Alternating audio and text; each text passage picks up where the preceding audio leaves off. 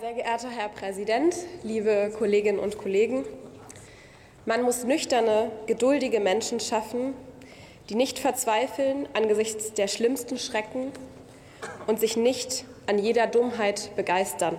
Zitat Ende.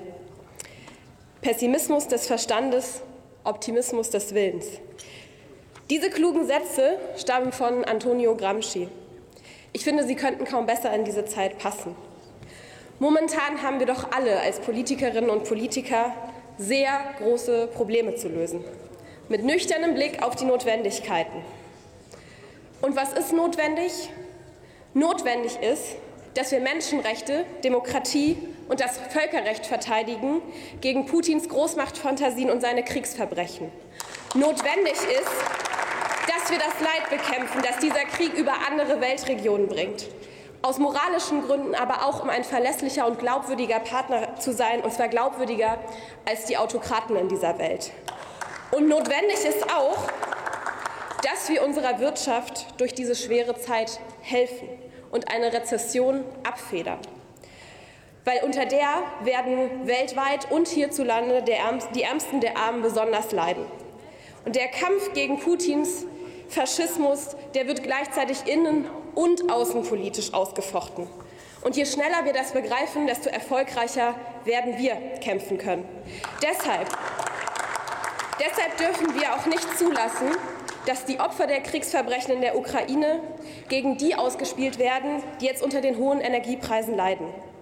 Es geht um Solidarität und genau das ist eben auch der, die Idee, die in diesem Entlastungspaket steckt, was wir gemeinsam auf den Weg gebracht werden, das zum Beispiel dafür sorgt, dass im Winter niemand im Kalten sitzen muss durch das Verhindern von Gas- oder Stromsperren.